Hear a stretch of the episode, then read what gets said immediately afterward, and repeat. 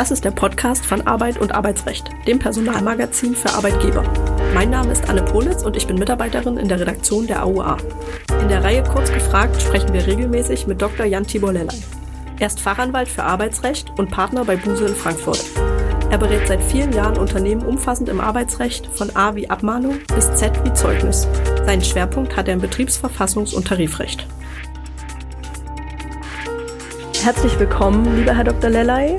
Wir wollen in dieser Folge noch einmal über den Fall Gil Ofarim sprechen und uns die Entwicklungen aus Sicht des Arbeits- und Antidiskriminierungsrechts, aber auch des Krisenmanagements anschauen. Seit wir das letzte Mal über den Fall gesprochen haben, hat sich ja einiges getan. Lieber Herr Dr. Lellay, können Sie kurz zusammenfassen, wie sich der Fall seit dem viralen Video im vergangenen Oktober, in welchem Gil Ofarim einen Mitarbeiter des Hotels West Inn in Leipzig antisemitisches Verhalten vorwirft, entwickelt hat? Der Fall hat sich etwas ungewöhnlich entwickelt. Ich denke, das kann man äh, so sagen. Ursprünglich waren ja die Vorwürfe sehr breit diskutiert worden. Es gab eine sehr umfassende und auch von Entrüstung und Entsetzen verständlicherweise geprägte Reaktion auf das Video, was Herr Ofarim online gestellt hatte über diesen Vorfall. Und jetzt muss man ja sagen, diesen angeblichen Vorfall, denn die Sache hat sich, man kann es glaube ich so auch nennen, um 180 Grad gedreht. Mittlerweile ist es so, dass der Mitarbeiter des Hotels, gegen den ursprünglich aufgrund der Vorwürfe, die erhoben wurden von äh, Farim, gegen den wurde ja wegen Volksverhetzung ähm, ermittelt und jetzt hat sich das umgedreht. Die Staatsanwaltschaft hat dieses Verfahren gegen diesen Mitarbeiter eingestellt und gleichzeitig eine Anklage erhoben zum Landgericht in Leipzig. Und da soll es um Verleumdung und falsche Verdächtigung gehen. Und der hier aus Sicht der Staatsanwaltschaft anzuklagende ist Gil Ofarim, also derjenige, der die Sache an sich ins Rollen gebracht hatte. Ja, und vielleicht nochmal allgemein zur Antidiskriminierung. In einer Dokumentation zu dem Fall bin ich auf ein Zitat des Journalisten Mirko Drotschmann gestoßen. Er sagte, beim Thema Antisemitismus darf es keine Neutralität geben. Nun ist es in den sozialen Medien ja aber so, dass dort der Diskurs sofort nach Bekanntwerden eines Vorfalls stattfindet und daher das Ausbleiben einer Reaktion häufig negativ bewertet wird und einem Unternehmen ebenso schaden kann wie eine falsche Positionierung. Ich habe Sie bereits in unserer ersten Folge zu dem Thema gefragt, was Sie Unternehmen bzw. Krisenmanagern raten. Wie würden Sie jetzt darauf antworten? Aus meiner Sicht hat Mirko Drotschmann auf jeden Fall recht. Antisemitismus darf keinen Platz in Deutschland, darf nirgendwo einen Platz haben. Und äh, damit ist es auch richtig zu sagen, dass es da keine Neutralität geben soll und darf. Jetzt ist es eben, wie Sie ja auch richtig ansprechen, so, dass der Diskurs in den sozialen Medien oft ein besonderer ist und ähm, man auch dort aus Sicht von Unternehmen beziehungsweise verantwortlichen Management, Managerinnen, Manager in Unternehmen in einer gewissen Erwartungssituation sich befindet. Manchmal hört man da auch von einem Begriff, der sich nennt Virtue Signaling. Das heißt also eine Erwartung, dass man auf bestimmte Dinge, die per se erstmal absolut negativ und verurteilenswert sind, wie zum Beispiel Diskriminierung oder Antisemitismus, reagieren muss und zwar schnell reagieren muss. Und dann kommt es dazu, was Sie ja, Frau Pulitz, richtig angesprochen haben, zumindest in einer Möglichkeit, dass es dazu kommt, einer Gefahr, dass es dazu kommt, nämlich zu einer falschen, falschen Positionierung. Ich denke, auch hier der Fall hat doch wieder mal gezeigt, wie wichtig es ist, doch mit Besonnenheit zu schauen und nicht überstürzt zu reagieren, sich auch nicht unter Druck setzen zu lassen durch eine möglicherweise, und manchmal ist es ja gar nicht so, von den sozialen Medien erwartete Reaktion. Äh, das sind häufig auch nur Ausschnitte der öffentlichen Meinung, die da präsentiert werden. Andererseits, und das ist eben der Balanceakt, vor dem Krisenmanager und Unternehmen ja hier mal stehen, darf man sich auch nicht zu lange Zeit lassen, mit einer Reaktion, denn das könnte ja dann auch die entgegengesetzten Folgen haben. Das heißt also hier ein wirklicher Balanceakt Akt ruhiges Abwägen auf der anderen Seite, auf der einen Seite, aber auch dann eben zügiges und beherztes Reagieren und Agieren auf der anderen Seite. Das ist gefragt. Das muss man tun. Das ist in der Praxis schwer. Das ist mir klar. Aber hier liegt eben die Lösung des Problems. Und wieder zurück zum konkreten Fall. Hätte man dem Hotel wirklich einen Vorwurf machen können, wenn es den Arbeitnehmer entlassen oder andere arbeitsrechtliche Maßnahmen ergriffen hätte? Wie sich der Fall jetzt hier entwickelt hat, hätte man einen Vorwurf machen müssen, müssen nicht nur können, denn dann wäre es ja tatsächlich so gewesen, dass das Hotel, also hier die Arbeitgeberin, eine arbeitsrechtliche Maßnahme gegen einen im wahrsten Sinne des Wortes Unschuldigen ergriffen hätte.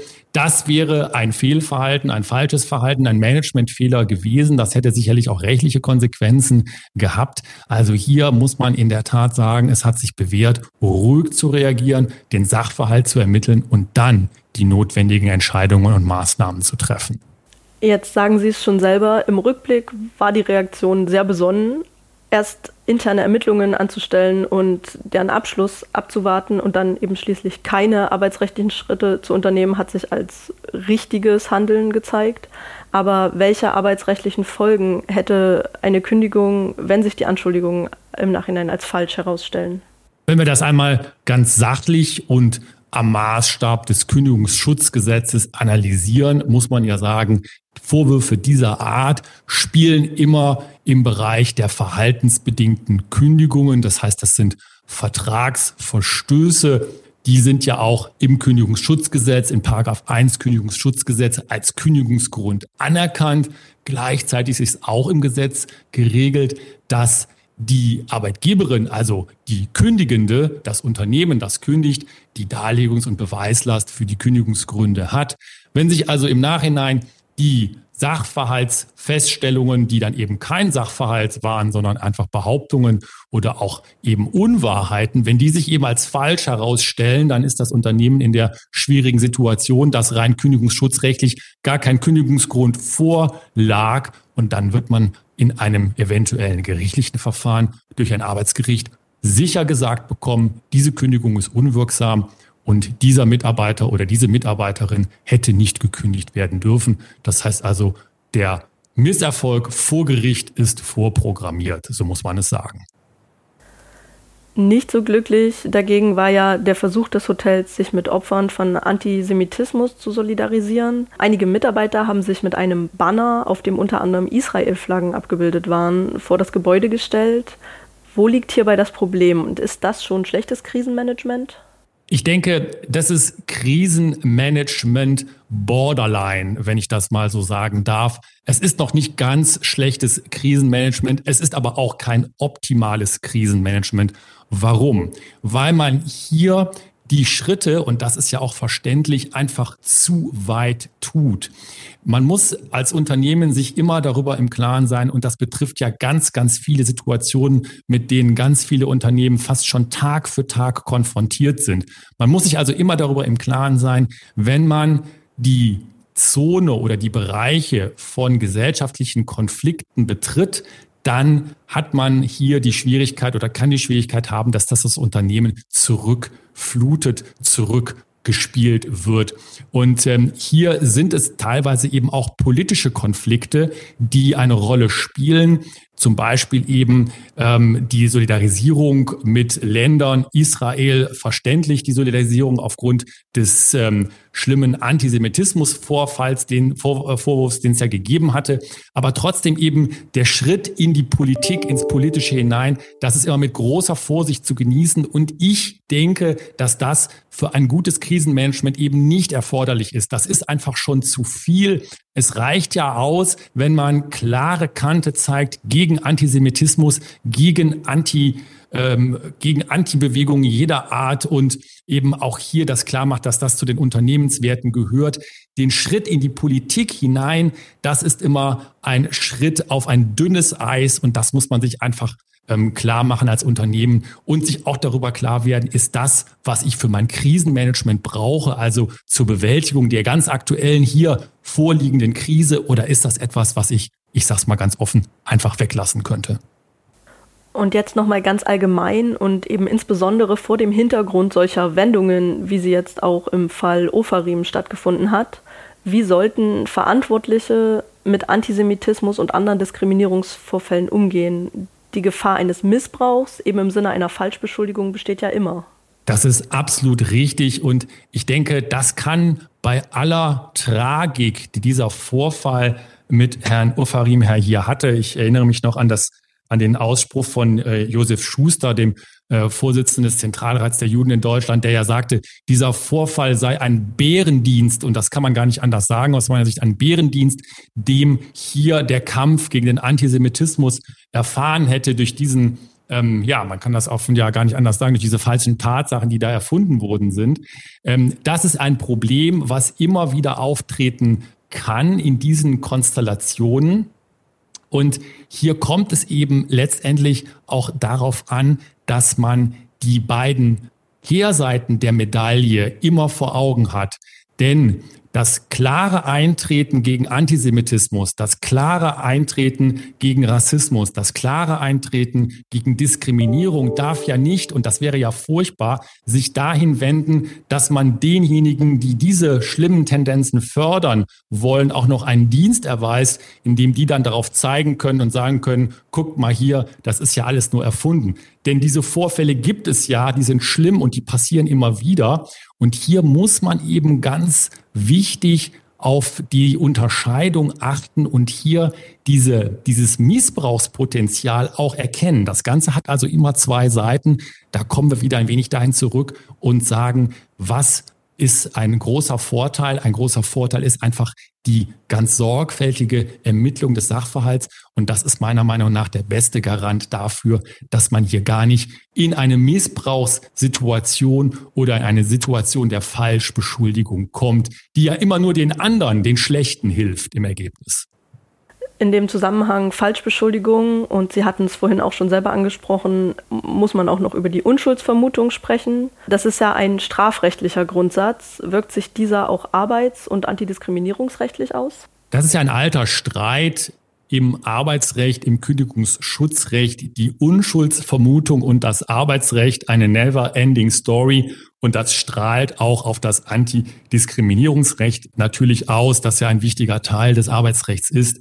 Prinzipiell müssen wir ja sagen, dass das Bundesarbeitsgericht die Unschuldsvermutung anders interpretiert im Ergebnis, zumindestens im Ergebnis, als dass das Strafrecht tut.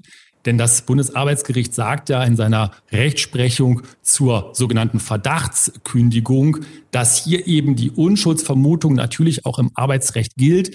Die gilt aber eben nicht so weit, dass ich sagen kann, aus arbeitsrechtlicher Sicht, so lange ist die Unschuld als gegeben anzusehen, bis das Gegenteil bewiesen ist, sondern es ist eben aus Sicht des Bundesarbeitsgerichts und kündigungsschutzrechtlich, arbeitsrechtlich so, dass auch dringende Verdachtsfälle ausreichen, um zum Beispiel zu kündigen. Und ähm, da muss man eben einfach immer im Auge behalten, der strafrechtliche Grundsatz der Unschuldsvermutung ist ein anderer oder spielt eben eine andere Rolle im Arbeitsrecht, im Kündigungsschutzrecht, im Antidiskriminierungsrecht. Da ist die Rechtsprechung doch so aufgestellt, dass sie sagt, dringende Verdachtsfälle, die auf Tatsachen natürlich begründet sein müssen. Aber solche dringenden Verdachtsfälle können eben auch arbeitsrechtliche und damit natürlich auch antidiskriminierungsrechtliche Maßnahmen rechtfertigen. Hier ist die Unschuldsvermutung also nicht so stark ausgeprägt. Arbeitsrechtlich scheint der konkrete Fall ja nun abgeschlossen zu sein. Was sich strafrechtlich noch tut, da müssen wir wohl auf die weiteren Entwicklungen, vor allem die Gerichtsentscheidungen, abwarten.